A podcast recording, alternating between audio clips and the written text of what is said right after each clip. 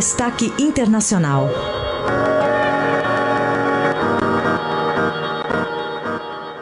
Hoje a gente tem uma dupla conexão Brasília, com a Eliane Cantanhede e com a Beatriz Bula em Washington. Começo cumprimentando a Bia. Oi, Bia, bom, bom dia. Oi, bom dia, Raisen e Carol. E bom dia, Eliane, que bom estar aqui com vocês. Oi, Eliane, bom dia. Bom dia. Bom dia, Raisen, Carolina, Bula. É um prazer estar aqui com você nesse dia histórico, viu, Bula?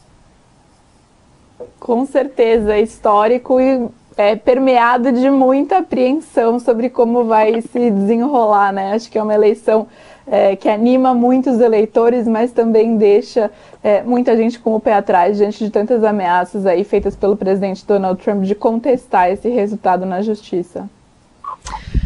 Bom, Bia, então começa dando um panorama para a gente como é que iniciaram-se as, as, as, aberturas né, dos colégios eleitorais, enfim, dos, dos locais de votação dos norte-americanos nesta terça-feira. A gente começa já com um número que indica que vai ser, um, essa eleição vai ter um recorde de comparecimento, Carol.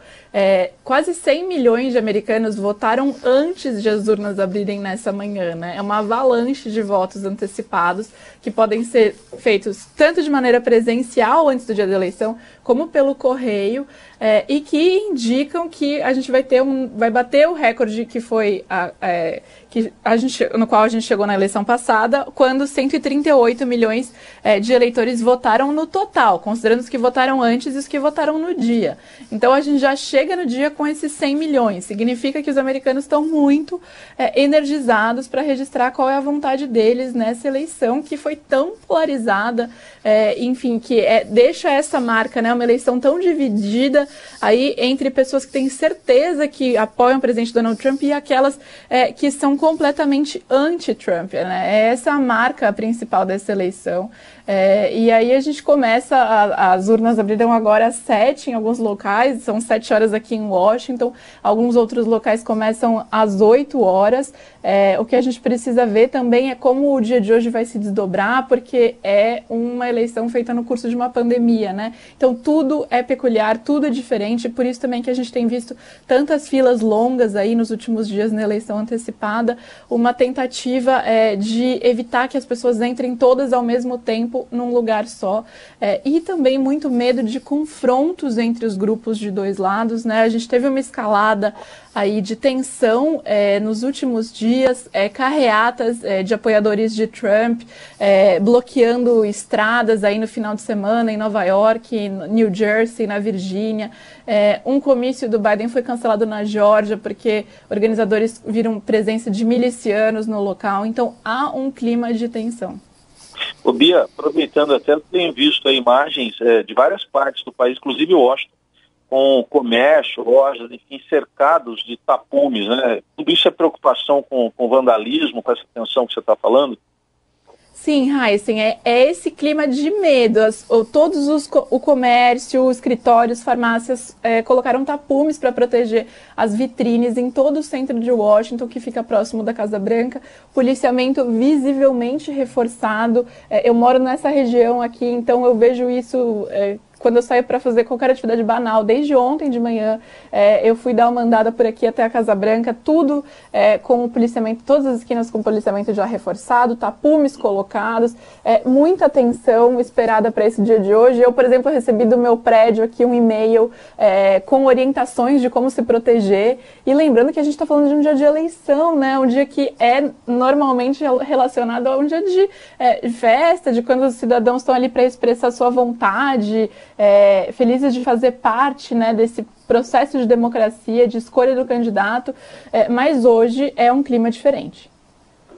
Oi, Bia, eu tenho duas perguntas que são combinadas. Primeiro, o que que diz esse seu alerta do seu prédio? Como se proteger? E segunda pergunta, é, se não há uma expectativa do próprio Trump atiçar os seguidores dele hoje, principalmente se ele sentir que as pesquisas, enfim, que a tendência está sendo pró-Biden. Ou seja, é possível que o próprio Trump seja fator de violência?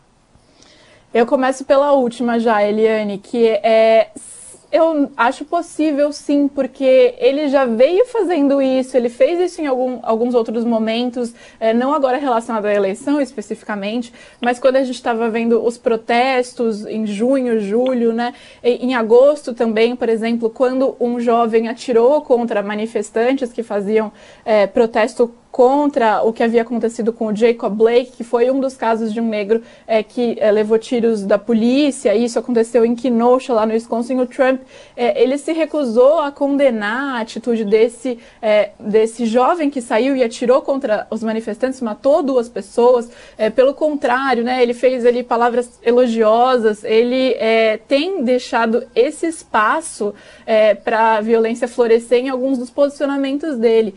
quando eu comentei comentei aqui dos casos é, na Geórgia, Nova York e New Jersey. É, no Texas, o ônibus de campanha do Biden e da Kamala Harris foi encurralado por caminhões é, de apoiadores do Trump com a bandeira é, de apoio ao Trump. Né? Eles encurralaram o ônibus e aí também um evento de campanha foi cancelado com medo do que aconteceu. O FBI está investigando essa situação. Logo depois que a notícia sobre isso foi divulgada, o presidente Trump foi ao Twitter e publicou I love Texas, eu amo Texas. É, e isso foi assim, logo depois que a gente teve notícia do que tinha acontecido, uma situação de tentativa de intimidação da campanha é, democrata. Claro que ainda há uma investigação para saber o que, aconteceu, mas aparentemente eram é, pessoas que estavam é, apoiando o presidente Donald Trump.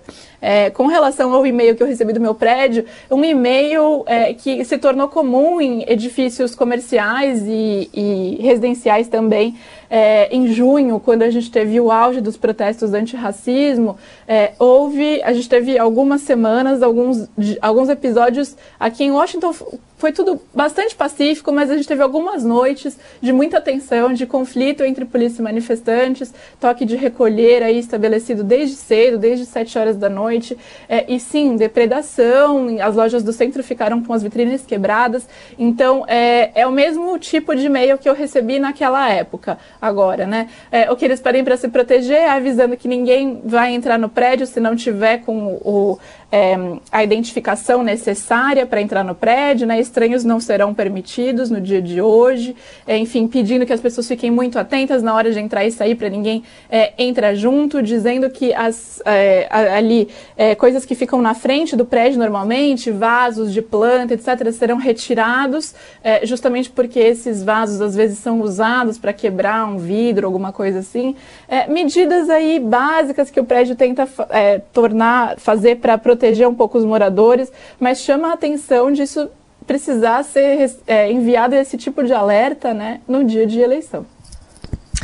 Bia, tem um outro assunto que eu queria que você comentasse com a gente e também a Eliane Cantanhede analisasse, que foi uma menção ontem de John Biden, numa entrevista publicada, na verdade, é, que, que, ganhou mais força, né, pelo menos aqui no Brasil, de que poderia atuar na Amazônia, né, atuar, é, reunir o, o, mundo se o Brasil não protegesse a Amazônia. E um alinhamento, ou pelo menos uma tentativa aqui no Brasil de se pensar em alternativas caso Biden de fato vença a eleição. Esse tipo de retórica é, tem aumentado? Enfim, o que, que você tem visto aí em relação a, a esse assunto, pensando no Brasil? A pauta ambiental, Carol, vai ser um, um, eixo central da política externa do Biden caso ele vença a eleição. Ele já deixou isso claro e isso está em linha com o histórico dele. Ele foi um dos primeiros senadores, é, em 1986, a propor uma legislação que tratasse de é, mudanças climáticas. Depois ele estava no governo Obama é, e foi um dos responsáveis pela articulação do Acordo Climático de Paris, do qual o presidente Trump retirou os Estados Unidos. É, ele é, um, é, ele é um, uma pessoa preocupada com essa questão e ele quer ser o primeiro presidente americano a colocar isso de uma forma central na política externa. É, os próximos devem fazer isso também. Anteriores, exceto o presidente Donald Trump, mas anteriores como Obama, já tinham é, tentado endereçar isso de alguma forma na relação entre os países, mas o Biden quer fazer isso central é, e isso vai colocá-lo em choque de alguma maneira é, com o Brasil Brasil, mesmo porque há um estigma muito forte do presidente Bolsonaro dentro do Partido Democrata.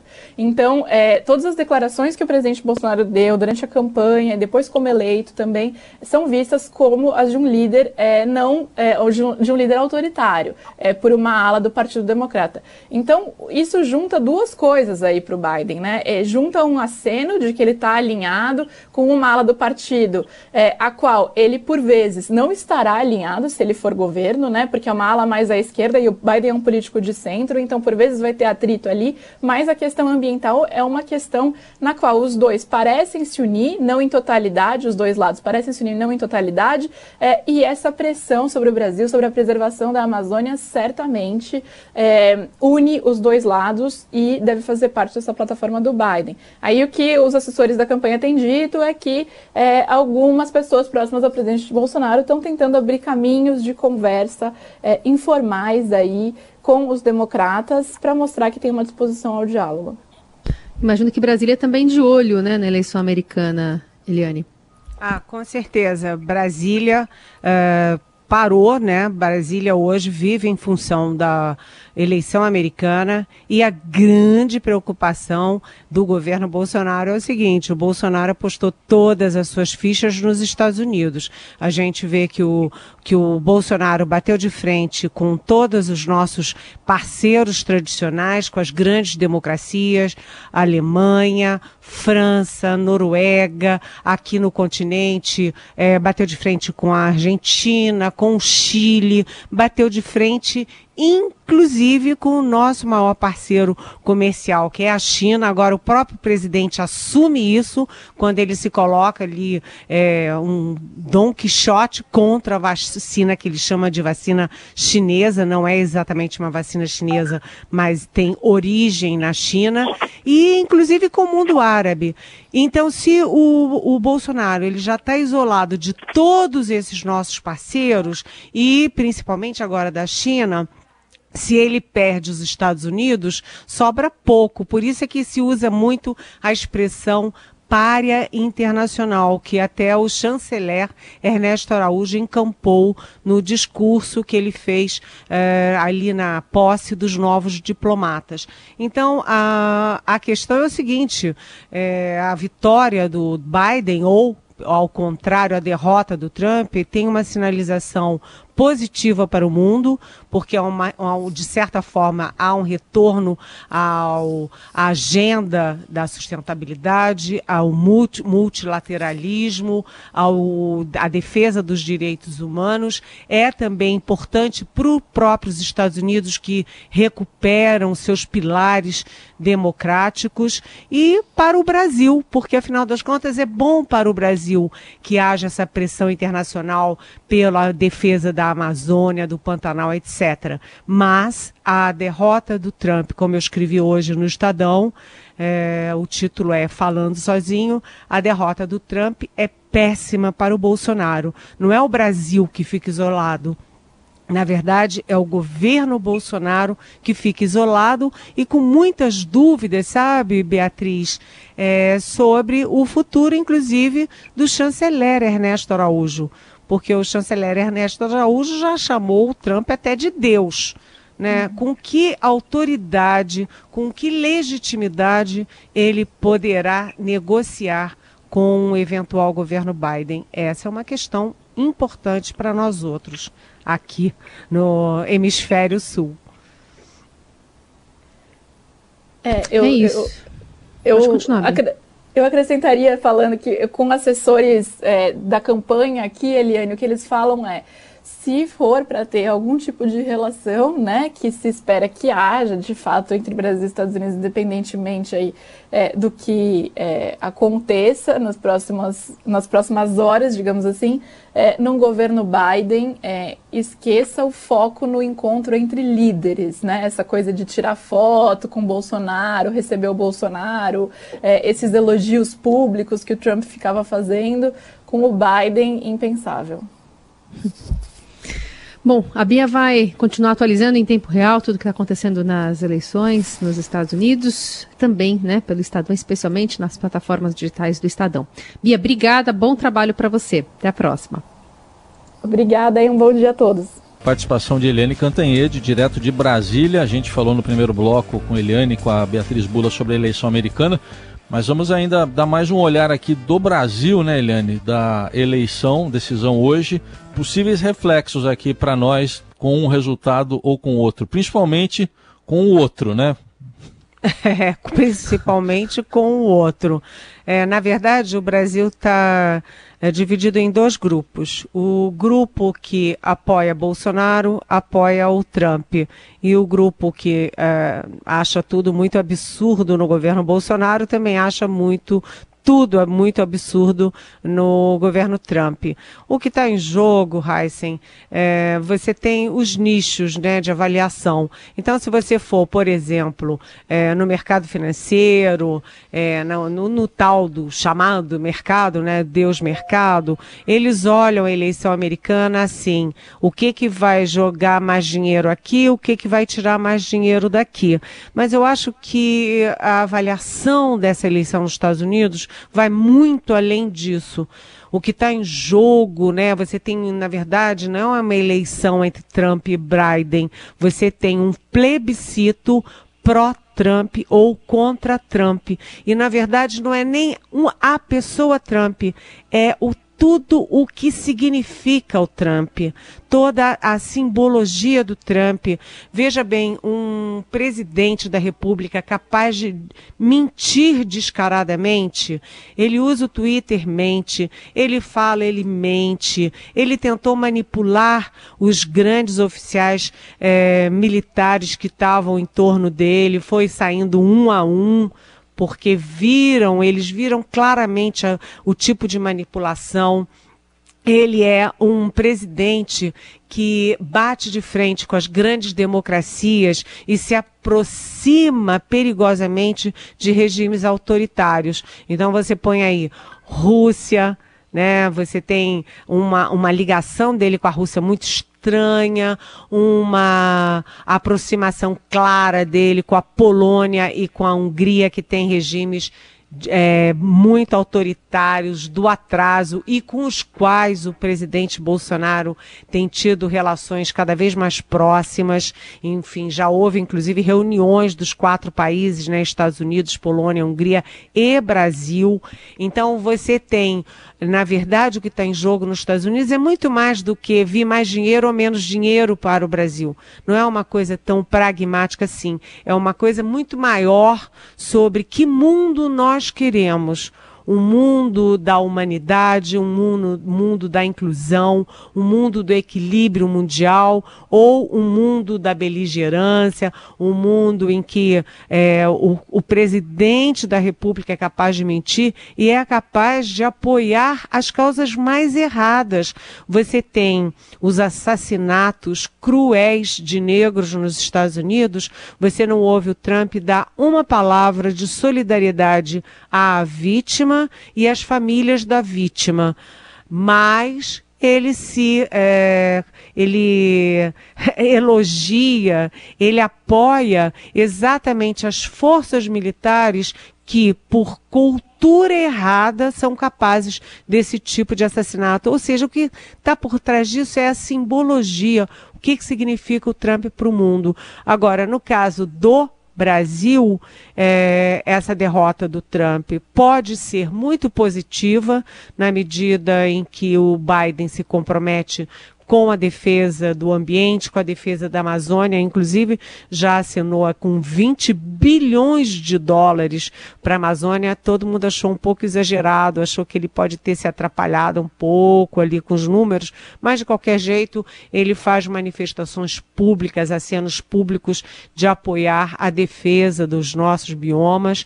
Isso é importante para o Brasil.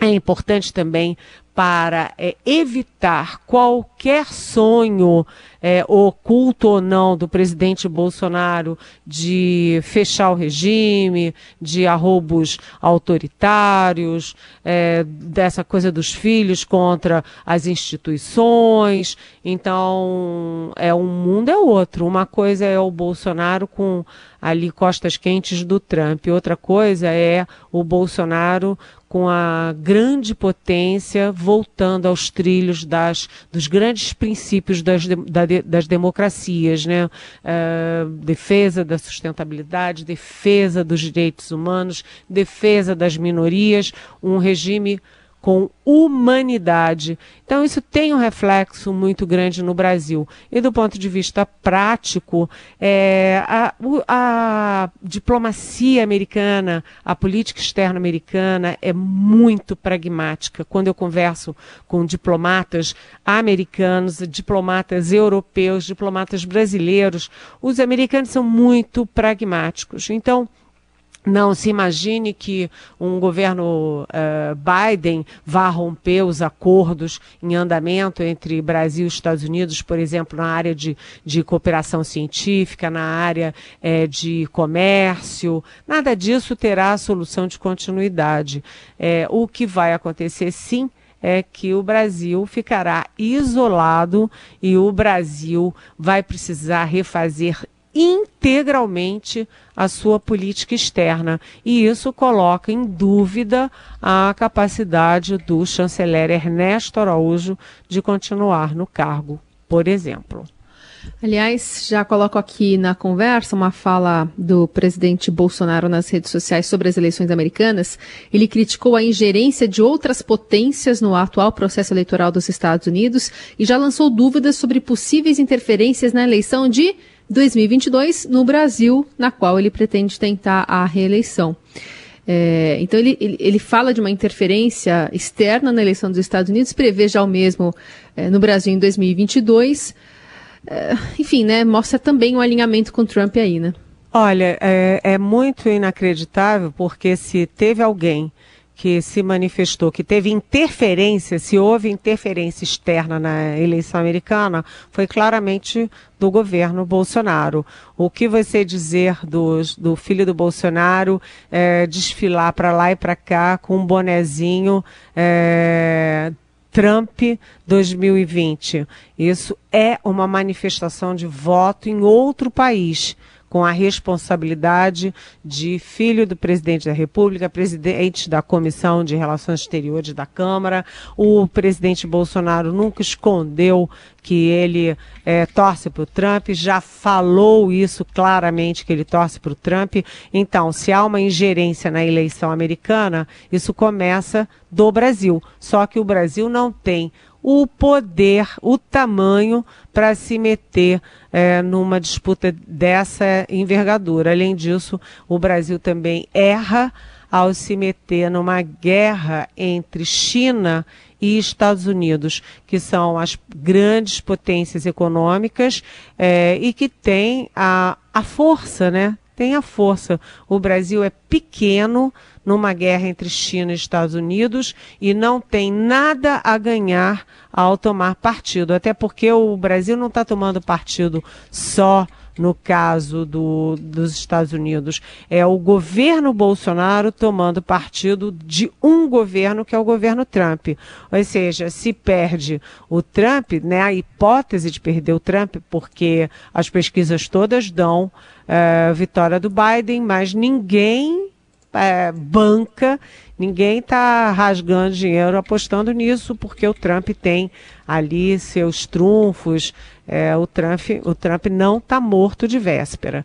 Então, mas é, o Bolsonaro apostou todas as suas fichas de um lado e isso realmente não é responsável, não é uma atitude responsável de um chefe de Estado que tem que cuidar dos interesses do Brasil e não se jogar nos braços de um governo estrangeiro, seja ele é, de que tipo for. Então, essa eleição americana mexe com o equilíbrio do mundo, mexe com o equilíbrio americano, com a história americana, mexe muito com o Brasil, na, a meu ver, em tudo isso positivamente se der a derrota do Trump, mas mexe negativamente com o Bolsonaro se o Trump perder. Mexe muito, porque o Bolsonaro fica isolado com Polônia e Hungria. Cá para nós é muito pouco nesse nosso universo tão complexo. Muito bem, nove e meia, então ponto final aqui. Eliane Cantanhede, a gente segue acompanhando né, todas as movimentações nos Estados Unidos, de olho também no estado de saúde do ministro eh, da Saúde, Eduardo Pazuello, né, que voltou a ser internado depois de um positivo para a Covid. Vamos ficar de olho também nisso. Obrigada, viu, Eliane? Até amanhã. Até amanhã. Beijão.